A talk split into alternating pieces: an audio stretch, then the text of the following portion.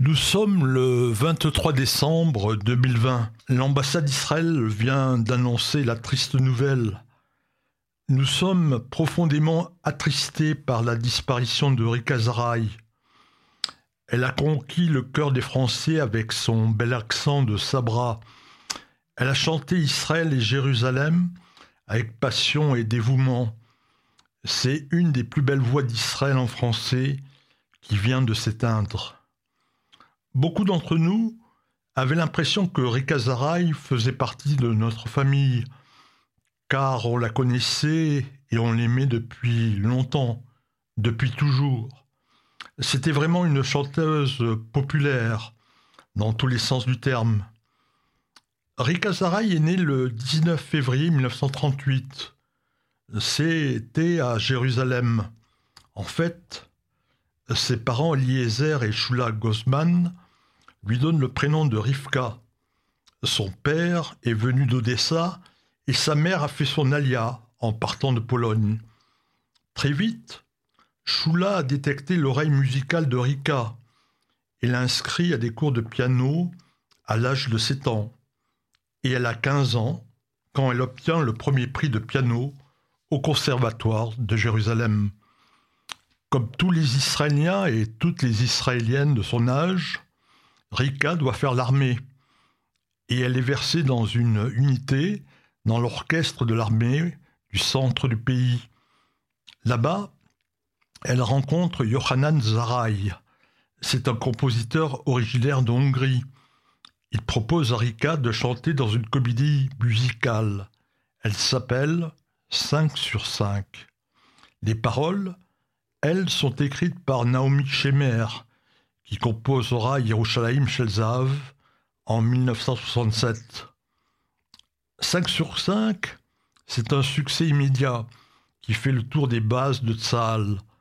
Après l'armée, Rika commence à se faire une place dans le petit monde de la chanson israélienne. Yohanan et Rika se marient, mais le couple ne tient pas malgré la naissance d'une petite Yael en 1959. Rika décide alors de venir chanter en France, où elle arrive en 1960 avec son bébé et 100 dollars en poche. Elle ne manque pas de chutzpah, de culot. Elle frappe à la porte de Bruno Cocatrix. C'est lui qui dirige l'Olympia. À l'époque, c'est le plus célèbre des musicoles d'Europe. Cocatrix lui répond Madame Zaraï, vous êtes charmante, vous avez une belle voix, mais il y a juste un petit problème. Vous ne parlez que l'anglais et l'hébreu. Alors, revenez me voir quand vous saurez chanter en français. Rika ne se décourage pas. La journée, elle apprend le français. Et le soir, elle chante dans des cabarets, ou euh, dans des bar mitzvahs, ou dans des mariages juifs. Mais la chance va tourner elle va bien tourner. Rika rencontre Eddie Barclay. Le producteur cherche des chanteuses qui ont un accent et des signe un contrat. Elle enregistre à Vanagila et l'Olivier. Elle passe chez Denise Glaser à Discorama et ses chansons sont diffusées régulièrement à la radio. Claude Lelouch tourne un clip de l'une de ses chansons qui est diffusé dans un scopitone. C'est un jukebox qui associe l'image au son et que l'on trouve dans la plupart des cafés. Et en 1961, Eric Azaray retourne voir Bruno Cocatrix et il tient parole.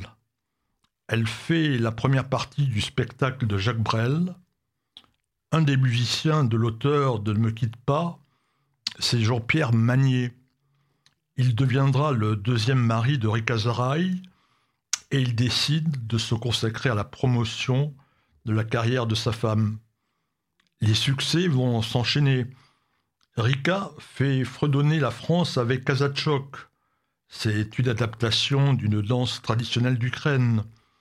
Elle a aussi énormément de succès avec euh, Sans chemise ni pantalon, alors je chante, mon Michael et bien d'autres chansons. Rika Zaraï est aussi une femme d'une grande générosité et d'un engagement sans faille. Elle est toujours présente à des manifestations pour Israël et la communauté juive. Elle aime recevoir, s'entretenir avec ses amis de la situation en Israël qu'elle défend bec et ongle. En 1985, elle, signe un livre de la médecine naturelle. Il est écrit en réalité par Dan Frank. Il est suivi par d'autres livres. Le public va les acheter par millions, mais la profession les critique. Elle va même avoir affaire à la justice pour euh, poursuite illégale de la médecine. Rika, qui avait eu un grave accident de voiture avec son mari en 1969, est frappée par un AVC en 2008. Elle doit abandonner sa résidence Villa Montmorency pour s'installer avenue Mozart. elle va régulièrement se reposer en Bourgogne. On la reverra une dernière fois sur scène. Ce sera en fauteuil roulant à la nuit de la déprime. C'est le 3 février 2020 et elle chantera Prague. En décembre 2019, elle est invitée sur le plateau de Michel Drucker. Elle déclare Si quelqu'un est victime d'un AVC, quelqu'un de votre famille par exemple, dites-leur que même quand les médecins disent qu'il n'y a plus d'espoir, il ne faut pas les croire. Ne les croyez pas. Si vous le voulez vraiment, on peut s'en sortir. Même l'organisme obéit à notre volonté. Mais la maladie l'emporte sur sa soif de vivre. Elle s'éteint le 23 décembre 2020 à l'âge de 82 ans. Sa fille, Yael, qui a 63 ans, est décoratrice à Los Angeles et elle est plusieurs fois grand-mère. Son premier mari, Yohanan Zarai, est mort en 2016. Son deuxième mari, Jean-Pierre Magnier, restera le grand amour de sa vie.